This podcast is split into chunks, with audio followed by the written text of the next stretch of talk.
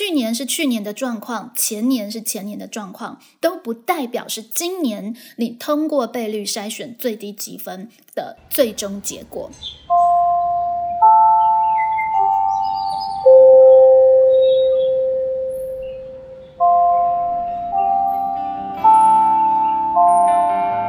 导师时间，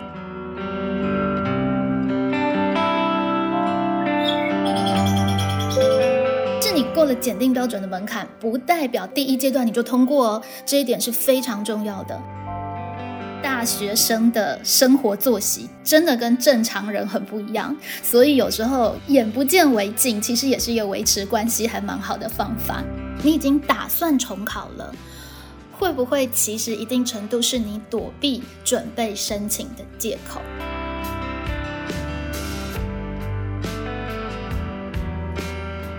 这集节目主要录给三智的爸妈，帮助爸妈在陪伴孩子确认志愿的时候，可以觉得比较安心。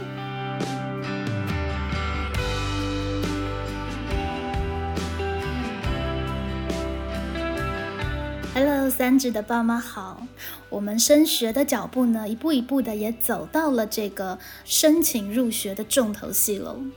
今年的这个青师会啊，卡着学生的这个呃志愿的选填，所以我觉得我的心里啊，已经在跟学生一个一个个别谈话中被耗尽了，就比较没有办法再分出心思跟爸妈们多聊。而且我也希望保留更多的时间，让真正想要参与青师会的爸妈呢，有更完整的个别谈话的时间，所以就没有特别在青师会前录邀请爸妈的 podcast。不过觉得在这个关键的时刻啊，没有和爸妈们聊聊讲讲话，实在还是觉得有一些亏缺。再加上感觉到爸妈其实对于整个升学的的网络资源，好像也不是那么的清楚。再加上我知道现在的各种网络的资源虽然很多，Line 里面也传了一大堆，但是啊，也就因为太多了，所以实在是没有办法，呃，很清楚的知道我们到底目前需要的有哪一些资讯，我们是一定要掌握的。所以今天还是花了一些时间，把整个升学会用到的网站呢做了一个整理，并且呢，透过这支简单的 podcast，让爸妈们可以了解，顺道透过呃好想唱男的频道，让不是我们三智的同学，但是同样紧张的爸妈跟孩子们也有所依据，在这个一零八课纲的。第一次的升学，猜想大家都是非常焦虑的。但其实我们在网络上的资源是非常非常多的，就看我们有没有那个意识去好好的运用跟把握喽。今天的节目啊，请三智的爸妈、同学还有网络的听众朋友，可以同步点开在资讯页里面的 Notion 连接。你可以同步跟着我在 Notion 上整理的资讯，那呃大致的顺过一遍，那你就可以大致了解在目前升学的关卡，如果我要好好的选填志愿，我可以有哪一些最基本款的网络的资源使用了。这一集做的整理呢，主要是 for 焦虑的爸妈，让爸妈呢能够掌握基本的线索，可以比较心平气和的陪伴孩子。而如果你是高三的学生，对于我讲的东西却非常的生疏哦，那你就要赶紧加把劲了。好，这些东西你应该要已经了若指掌，并且已经运用它来不断确认自己志愿选填的状况了。而我待会儿讲的内容是帮你 double check，看看有没有哪一个环节可以再加进去思考，可以把整个志愿选填做得更好哦。那我们就开始喽。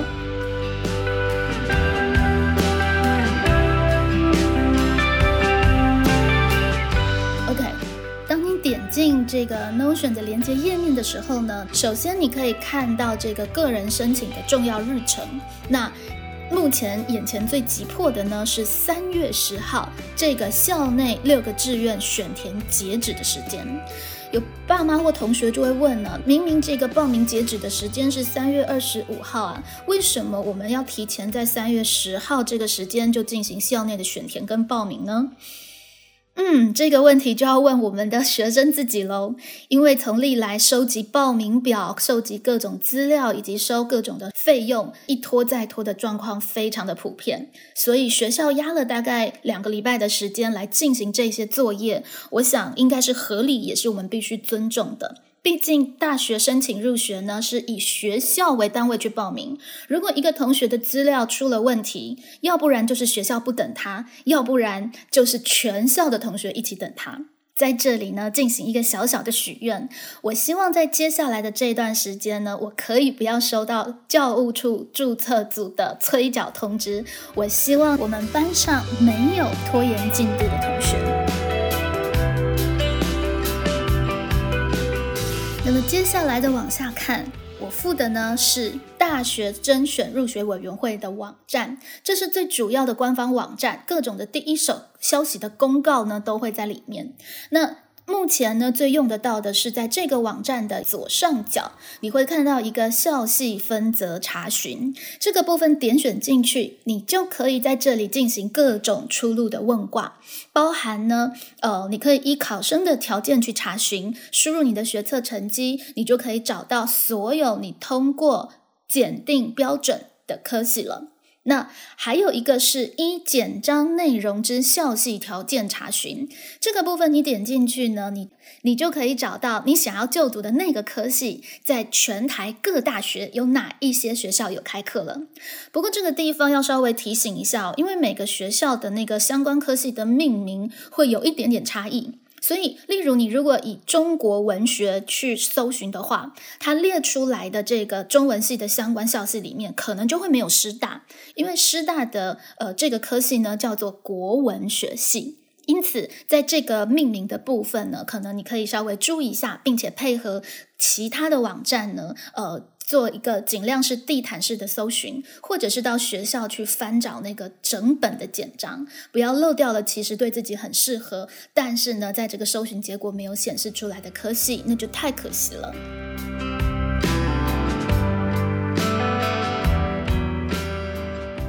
OK，同样是来自大学甄选入学委员会的一个呃很有用的资讯呢，是往年的各校系筛选标准。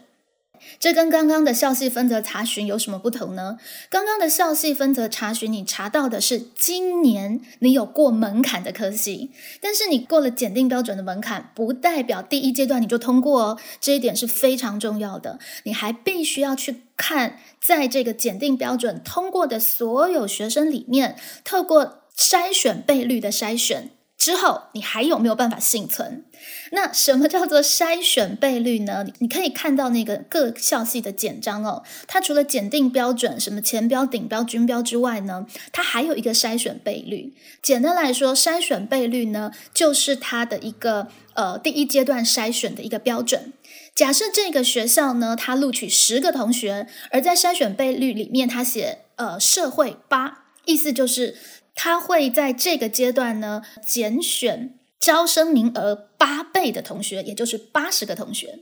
所以呢，在各科的这个筛选倍率里面，大学端的操作会从最大的筛选倍率开始筛选。OK，所以如果是社会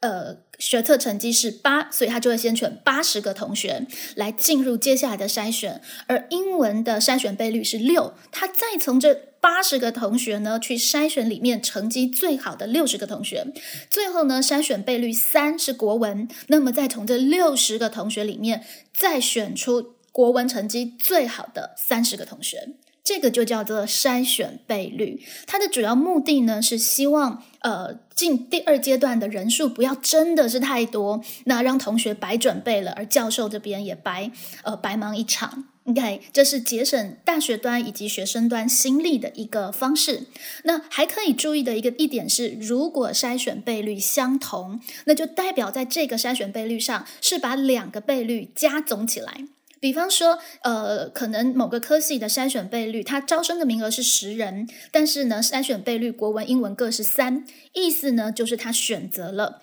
呃。所有通过一阶检定标准里面同学前三十个国文、英文成绩加总起来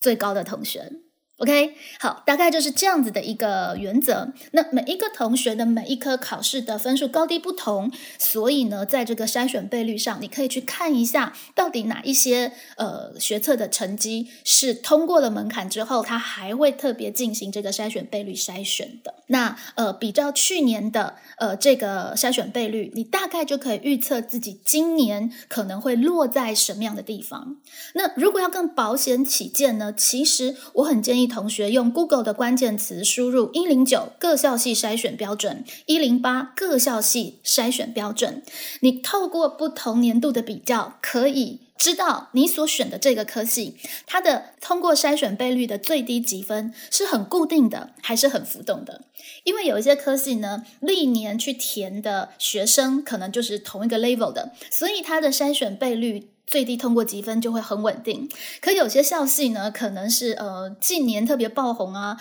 或者是它可能是大家的呃大家的备案呐等等的。哦，在这样子的情况之下，它的筛选倍率可能会是浮动的，那这都可以帮助你去呃推估。那么今年如果你对于这个筛选倍率的积分差一点点，不管是高一点点或是低一点点，你要不要去选填这个科系？？OK，但是这里必须要提醒的是，去年是去年的状况，前年是前年的状况，都不代表是今年你通过倍率筛选最低积分的最终结果。尤其今年我们是一零八课纲第一届，所以在这个筛选标准的部分，它有蛮大的空间是会有一些浮动的。这个是同学们在选填的时候，我们要特别注意跟小心的。透过官方的这个大学甄选入学委员会的网站资源呢，你应该已经可以大致确定自己相关的科系。那么呢，你还需要用到一个资源，就是正高志愿选填系统。这个是我们今年景美女中选择的一个志愿选填的系统哦。那点进去学生的账号密码之后呢，其实它还是可以帮你去做一个呃学测积分的查找。就是你的落点的查找，它会告诉你你的校系是安全的校系啊，还是警示的校系啊，还是你根本没有通过条件，其实它都会告诉你相关的资讯。OK，交叉比对，然后多呃参照多思考。最后再决定你真正要选填的科系。那你选定填写了之后，在我的教师端就可以看到你选填的结果。所以礼拜一的时候，每一个同学的选填状况都出来了，我这手边呢也可以拿到资料，就可以和同学进行呢这个问卦的行动，让同学们呢再一次跟我说明一下你选填的理路，以及你觉得你的优势是什么，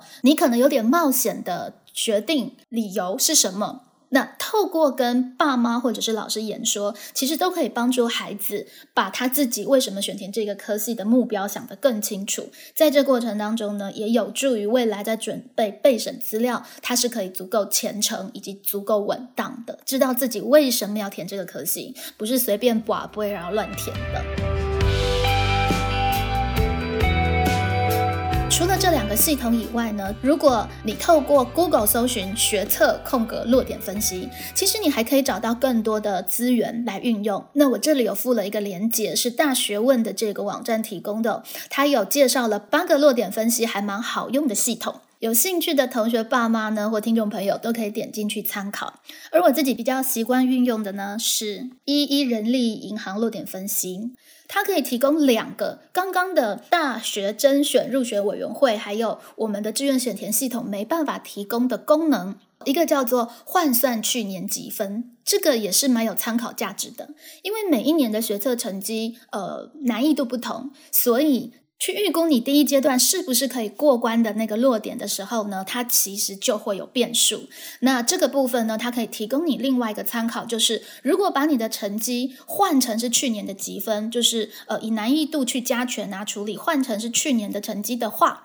那你以这个方式呃去选填的结果会是如何？所以我这里附了一个参考哦，你会发现我的。国文十一级分，英文十二级分。如果换算为去年国文呢？其实今年考十一级分的同学，相当于去年考十二级分；而今年的英文考十二级分的同学，相当于去年考十一级分。当然，这都只是推测，好不好？好，所以这也都不是最终确定的结果。那这是他第一个可以帮你做的服务，而第二个可以帮你做的服务呢，它这里有比较明确的让你去选填，你要呃查询的是梦幻的校系、尝试进攻的校系、最合适的落点，或是保守的选填，或者呢是安全稳固的。OK，那当然，如果你决战就放在个人申请，当然你一定要填一两个保守或者是安全稳固的科系，才不至于后来呢呃。出乎意料的，你的呃申请一个都没有上。那如果其实你并不排斥分科测验，那么其实，在选填志愿的时候，你就可以稍微再大胆一点。那今年分科测验比较麻烦的是，因为它的国文、英文成绩就只采直接采集学测成绩，毕竟是第一年的制度，我们也没有办法去预估到底呃会到分科测验的同学他的呃他的状况是怎么样。不过，如果你有心一拼，你觉得你可以在历史、地理、公民这个部分呢扳回一城，其实分科测验还保留了三十几、四十几的名额哦，所以也未尝不是一个可以再尝试的方式。正因为是第一届，所以大家可能都会偏向保守的，呃，觉得算了算了，我不要分科测验。反过来说，也许确实会有一些不错的合适你的科系，它在分科测验反而是会有空缺跟名额的。那这个部分呢，你可以先去查找一下，如果到了分科测验，你想要上的校系还留有多少名额，有没有机会让你一拼，在这个部分也都是可以去进行权衡的。最后还提供给大家一个其他的参考资料哦，这个资料叫做呃一一零跟一一一学测各科各级分人数增减资料，它可以告诉你什么呢？它可以比较告诉你这个我们今年跟去年在各级分人数的增减，那这个其实就会影响到你的最低通过积分嘛。举例来说，我们可以看到我在国文成绩上面。从十一积分开始，十一、十二、十三、十四、十五积分的人数都明显比去年变少，所以你可以合理推估，今年的最低通过积分它应该是会降低的。那我们再看社会科的部分，你会发现呢，今年社会科在十二、十三、十四积分的人都变得很多，所以，比方说你考的积分是十二积分。是有到前标的水准，但是因为它前面的分积分比你高的人数变多了，所以你在推估自己最低积分通过倍率的时候，可能就要更保守一点了。单纯用这样听的，你可能会觉得一头雾水。但是当你把自己真正的科系拿进去对照的时候，应该就会很有感。就像是一旦自己真的买了美金，你就完全清楚到底升值贬值会有什么影响了。跟自己相关的事情，我猜测大家就会更加有感，以及可以理解。这几天的时间呢，要决定你未来大概要往哪些方面的科系去努力。进了那个科系，当然不见得就是你未来的行业，但一定程度也确立了你大学四年之中要经营如染的天地。所以，我希望至少在做这个抉择的过程当中，第一个，同学是充分思考并且呃审慎决定的；第二个，我也衷心希望这个决定是有跟爸妈充分沟通，彼此经过了这个观点的。呃，争辩经过了彼此的期许、愿望的整合，才做出来的结果。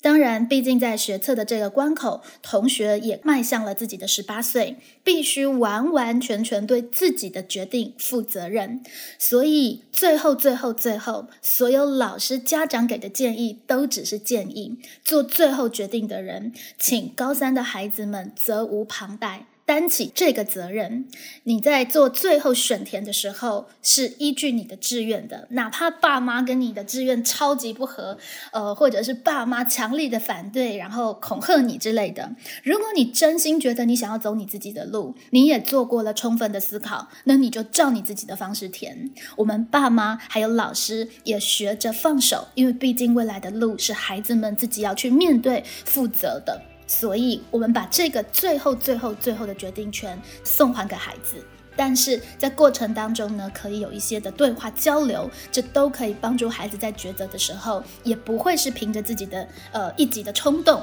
然后呢做了一个呃其实自己未来也可能会后悔的决定。那接下来的节目的后半段呢，我也整理了几个爸妈和孩子比较常有的一些问题，在这里呢，跟爸妈、孩子还有听众朋友们分享一下。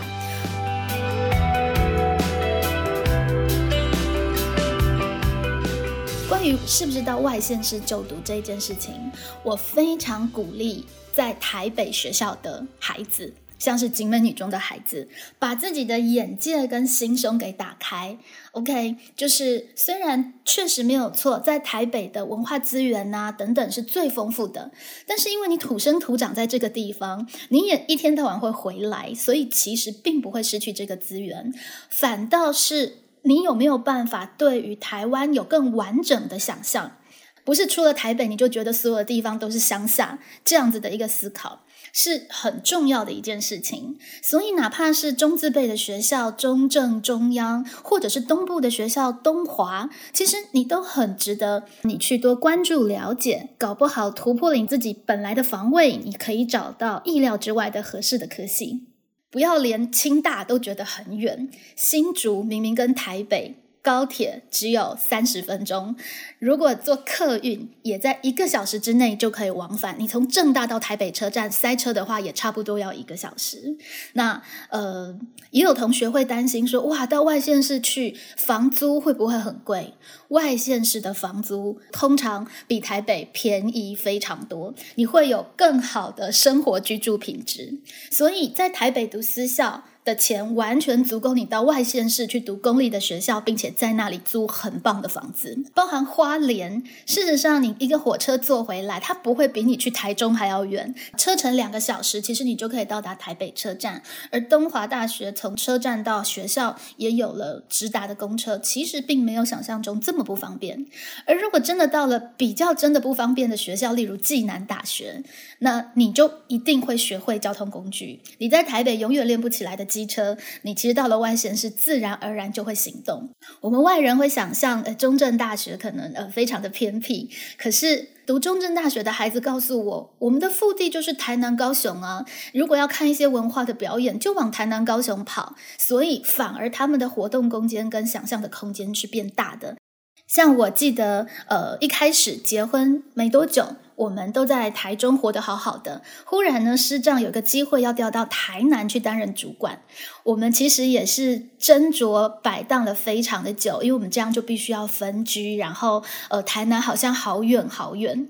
但是我们后来做了决定，觉得还是要去的理由是，人家被派到非洲都敢去了，我们总不能够连。台南都不敢跨出去，明明有一个还不错的事业发展的机会，我们总不能连这么一小步都不敢跨出去吧？把我们的心胸打开，把我们的想象打开，不要自我设限，你在科系选择上就会有更多一点的空间了。这个部分的比照呢，呃，其实同学们可以去做更仔细的研究跟了解哦，不要只凭着自己的刻板印象，呃，就排斥了这个部分。包括爸妈，我知道如果女儿要到外县市去读书，会有一些的担心，但是其实我们终究必须要放孩子独立去闯荡现在这么复杂的天地，所以呃，现在不放他出去，未来我们也是担心不完嘛。反而呢，应该要想的是。趁着大学的时候，让孩子们去练练，是一个比较安全的环境。否则，如果到了就业的时候，有机会到比较远的地方，我们总不能因为担心害怕，又把孩子给局限住了吗？而且，其实大学时期住宿的经验还蛮珍贵的。怎么样跟同才有比较密切的互动跟活动，其实是很值得体验的生活。那在台北住在家里，反而会失去这样子的空间。而且，大学生的生活作息真的跟正常人很不一样。所以有时候眼不见为净，其实也是一个维持关系还蛮好的方法。与其让孩子每天在家，然后看着他奇怪的作息，魏若呢把他放到远处去，然后偶尔回来听他谈谈他在大学有趣的事情。